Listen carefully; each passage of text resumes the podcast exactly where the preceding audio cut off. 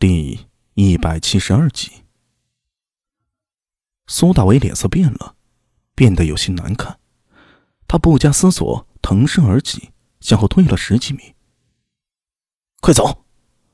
与此同时，秦怀玉和苏庆杰也飞身后退，苏庆杰更是一边退一边大声喊道：“白头，回来！”所有人都在退，唯有白头吼没有退。他非但没有退。反而向前进了十几步，冲着废墟连声吼叫。这家伙不仅长得像平头哥，连脾气也和平头哥相仿。只是这一次啊，他好像找错了对象。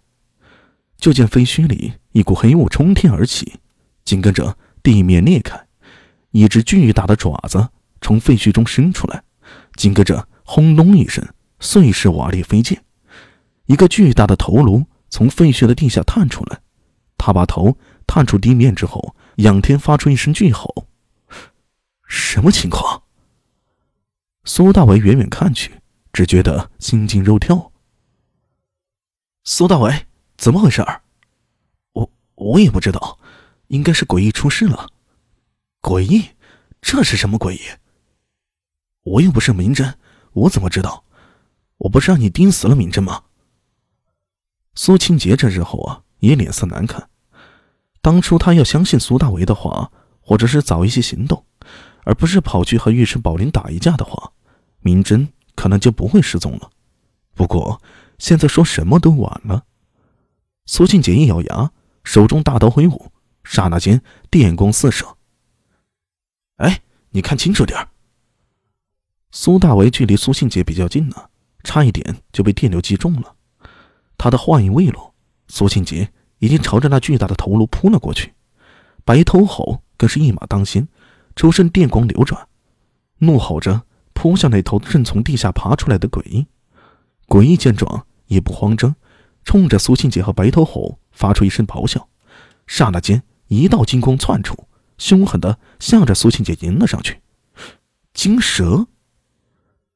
苏大为对那道金光并不陌生，忙大声喊道：“姓苏的，小心点儿！”苏庆杰也不傻，金光扑的一出现，他就感觉到不妙，手中大刀夹带着雷鸣声，凶狠的劈了出去。刹那间，一道道银蛇舞动，和金光缠在一起，一时间雷火交鸣。那头诡异已经爬到地面上了，他的头有四米多高，近五米的样子，粗壮的四肢，庞大的身躯，周围黑雾缭绕。他爬到地面之后，双爪握拳。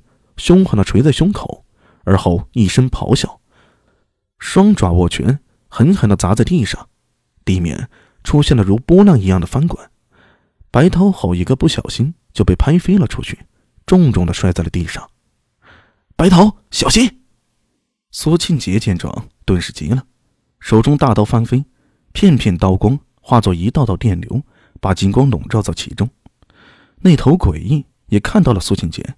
再次一声咆哮，双拳又一次狠狠地砸在地上，地面翻滚如潮水一样，一波接着一波。苏庆杰腾身而起，踩着那如同波浪翻滚的地面，大刀狠狠地劈向金光之上。金光一阵哀鸣，唰的就飞回到诡异的身边，缠绕在他身上。那诡异看了苏庆杰一眼，飞奔几步，双拳如流星锤一样砸向苏庆杰。就听到。砰砰砰的巨响声不断，泥水飞溅，残砖断瓦四射。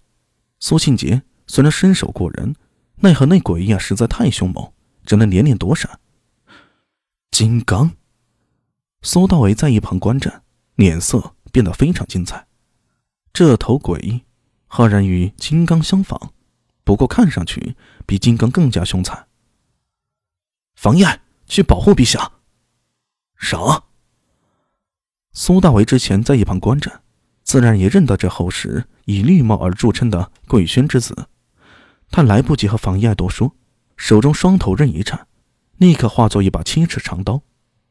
秦怀玉还不帮忙？说着，他就冲了上去，把那头金刚诡异拦下来。只是他的体型较之金刚实在是太小了。金刚似乎认得苏大为，见他冲了上来，反而停下了脚步。转身大步飞奔而去，眨眼间就冲出了灵宝寺。不能让他出去。苏大为见状，虽然不明白这诡异为何避战，却知道如果他跑出去，一定会造成更严重的伤亡。他不是这个时代的人，但是又与这个时代产生了千丝万缕的联系。这个时候，他必须拦住诡异，否则麻烦就大了。秦怀玉已经抄起了雷火大棍，大吼一声，一条火蟒就拦住了鬼。苏大伟紧跟而来，手中七尺大刀挥舞，化作一条电蟒，与火蟒联手逼停了金刚。而苏庆杰这时候也冲了上来，大刀上下翻飞。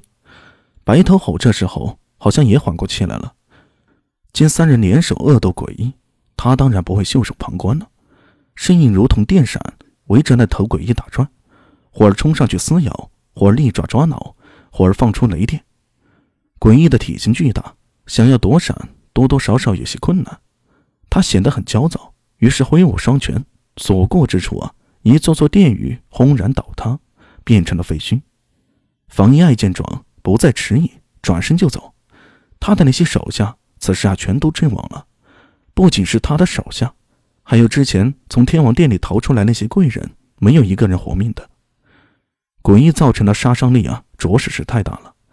加之苏大为三人已守。更不敢有半点放松，全力示威之下，大半个灵宝寺都受到了波及。一些冲进来的精武卫看到如此情形，立刻往外撤退。